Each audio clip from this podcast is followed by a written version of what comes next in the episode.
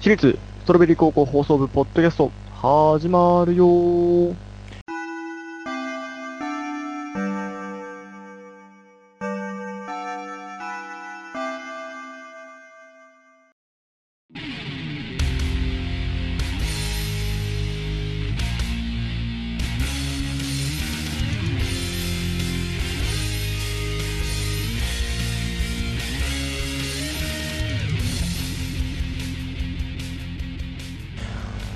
はい毎週火曜深夜23時から放送しております私立ストロベリー高校放送部ポッドキャストのお時間ですお相手はいつも通り部長のボイトよ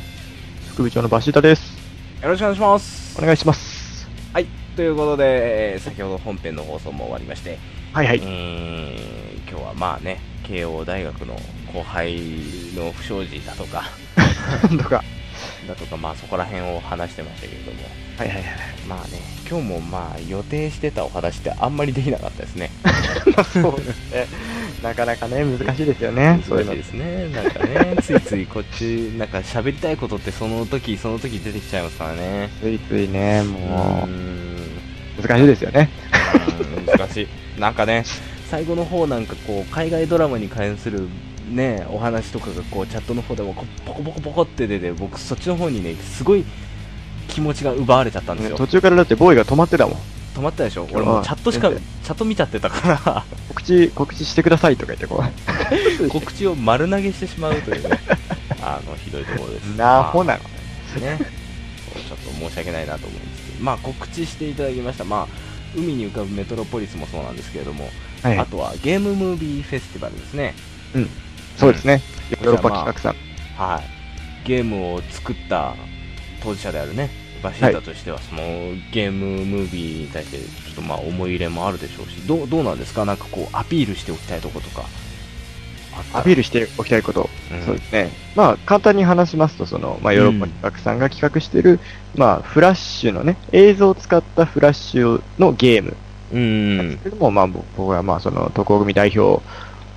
として、代表としてじゃないね、渡航組が、まあ、なんか、出るというので、まあ、うん僕がプログラミングやら、なんかフラッシュで作ったんですけれども、うんこれはですね、あの、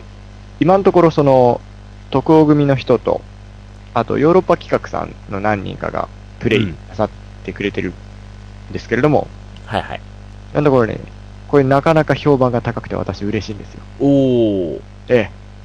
え。なかなかちょっと、いいよとか、面白いよってこういろいろ言われて、はいはいはいでですね、なかなかこれは僕の中ではちょっとうわうわしてる気分で。はいはいはいでもその、それ逆にですね、うんその意外と僕こう作り込んだんですね。こう徳川さんと一緒に二人で話し合って、うんうん、僕をこうしよう、ああしようとかで作り込んだ挙句、難易度が意外と高くなってしまって、なるほどねええ。これはね、クリアは多分ね、今のところできた人聞いてないですね。そうですかあの、当事者、そのムービーに参加してる人と、はいあと、徳尾さんと僕と、はいはいはい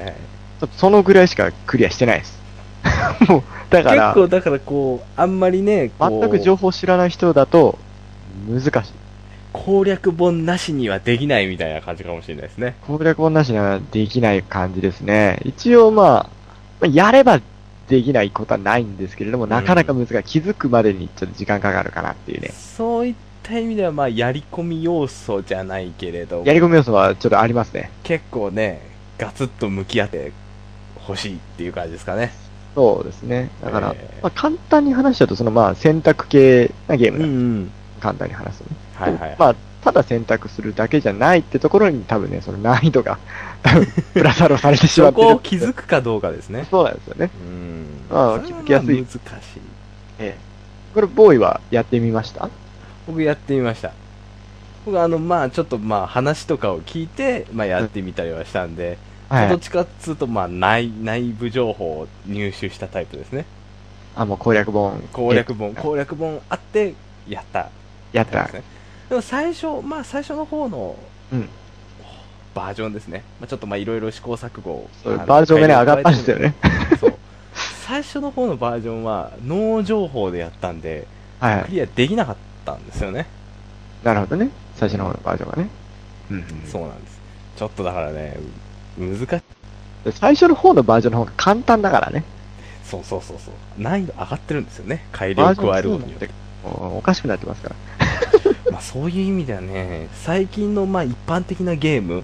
こうプレイステーションだとか、まあ、DS だとか、そういうゲームって、そんなに難易度高くないと思うんですよ、どのゲームも。まあね、やってれば解けちゃうみまあたいやなってれね。ばできるって感じです、うん。はいでも、昔のファミコン時代のゲームを思い出してほしいんですけども、はいはいこはれい。知っててもできないとか、できないとかね。全然できないっていうゲーあムるがあ多るかあったじるゃなあいでるあるす。か。なんでしょうね、あのーまあ、技術力もあるし、そのシナリオの作り方っていうのも結構前例がなくて、とりあえず、なんか面白いんじゃないかって思うっつって、いろんなゲームがもう雑多にあった時代ですから、そうですよね。しかももう一個が多分相当簡単なプログラミングで作られてるんで、そうそうバグも山の方にあ、山のようにあったりして、なんかあっねたよ、そういう時代を思い出した。あ、このゲームをや って。てなんかああこの難しさってこういう感じあったなっていうなるちょほどっとね懐。かしくもあったそうかうんそう。でも確かにその、まあ単純なゲームだからね。うんやることは単純なゲームだから。僕もね、これを作っててすごい、まあ、作りやすかったし、うん面白かったんですよ。いやーでもいいですよ。これ、なんかこれを、あれなんですけど、あの、これを作った、まあ、ヨーロッパ企画さんの方に、うんからあの、これちょっとね、作り方をちょっと教えてくれないか的なことうんも言われたりして、ちょっとね、お手伝いもちょこちょこちょこっとしたんですけど、まあこれを機にこうね、ヨーロッパ企画さんと僕仲良くなれそうなので、ちょおーっと、そっちでもちょっとウハウハしておまーすいいじゃないですかえーでも、この、なんかこう、ね、こういうのできますかっていうので、あ、こういうのはどうですかねとか言ってお話ししてると、こっちもね、なんかだんだん勉強もできるようになってくるから、勉強する感じになって、へいいですよ。ーいいですねためになるそれはねいやー、これね、どんどんゲーム僕作りたくなっちゃった。 もともとゲームを作るのが好きでさ、あの、偽物のロックマンみたいなの作ったじゃないうですか。ん作りましたね だから、ああいうゲーム作るの好きなのでね、またこれでどんどんそういういろんな技術力が上がってね。そうねゆくゆくはゆくゆくはまあスクエアエニックスなのか任天堂なのか、光栄なのかね、まあ、そこら辺にねまた就職しちゃうかもしれないですね 何やってんだって感じだ けど。ねで、今ね、僕が一番作りたいゲームがあるんですけれどおも、ほいほいあの、脱出ゲームってご存知ですかね。ああ、知ってますよ。フラッシュフラッシュが出た当初からある脱出ゲーはいはム。いはい、まあ、は簡単に言うと一個のね、密室に、い。から閉じ込められスタートしてうんそこでいろんなアイテムをこうね、かき集めたり、なんか机をずらしたりして、うんなんとかしてそのからくりを解いていって、外に出ようっていうゲームなんですけど、あれが作りたくてたまんない。あれは、作れ、作るの難しいんですか結構。作ろうと思うと。いや、多分あれはそんな難しくない。あとはもうシナリオ力って感じなんですかね。そうそうそうそうそう。だから、作り手は簡単なんだけど、徳川が難しいゲームですよ、あれ多分。うーん。なるほどね。いいじゃな分いかってれですばか。そのなんかアイディア練りましょうよ。ねるいいなでんすよかね、それを、なんか、あの、徳組のメンツで、なんか、やるとかね、はあ、はあはあはあはあ、逃げようとしてる部屋が鈴木さんの部屋から始まるとかさ、なんかそういうのうもん面白いかな、みたいな。なるほどね。なんかそれぞれの部屋があってもいいですよね。その、こう、第1ステージが例えば鈴木の部屋で、第2ステージは篠崎の部屋みたいな。あ、ドア開けたらもう次篠崎部屋みたいそなう。 なるほどねそう。でまた密室かよ、みたいな。そうそう。徳を、すごいです徳をからの挑戦状みたいなゲームですよね。あ徳尾の挑戦状そ。うそう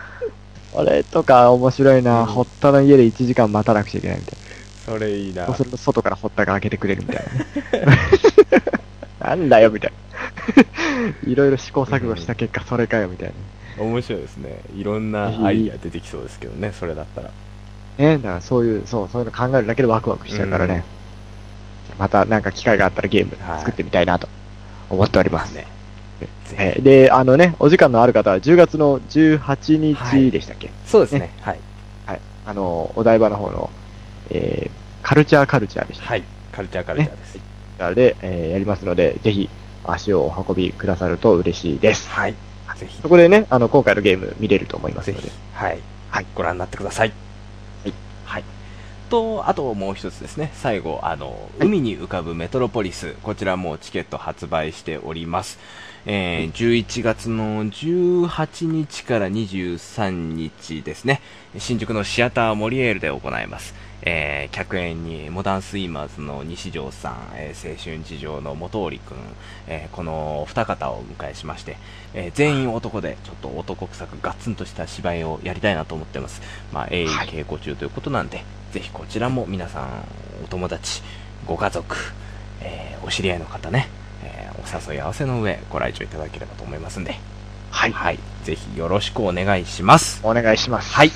というところで、今日はすごく綺麗に終わりま したね。今日すんなりなんか最後までね。そうです ね。よかったよかっ。よかったよかったいつもこんな感じならいいんだけどね。た。そうだね。いつも終わっていいのかなっていう感じだったりするんだけ ど。ぬるっとしてないからそうねで。すね。はい。まあ今日は綺麗に終わったところで、皆さんもはいぐっすり眠れるんじゃないでしょうか。 はい。はい、ということで、毎週火曜日深夜23時から放送しております、私立ストロベリー高校放送部、ポッドキャストでございました。えーお相手はいつも通り部長のボイト。副部長のバシータでした。さよなら。さよなら。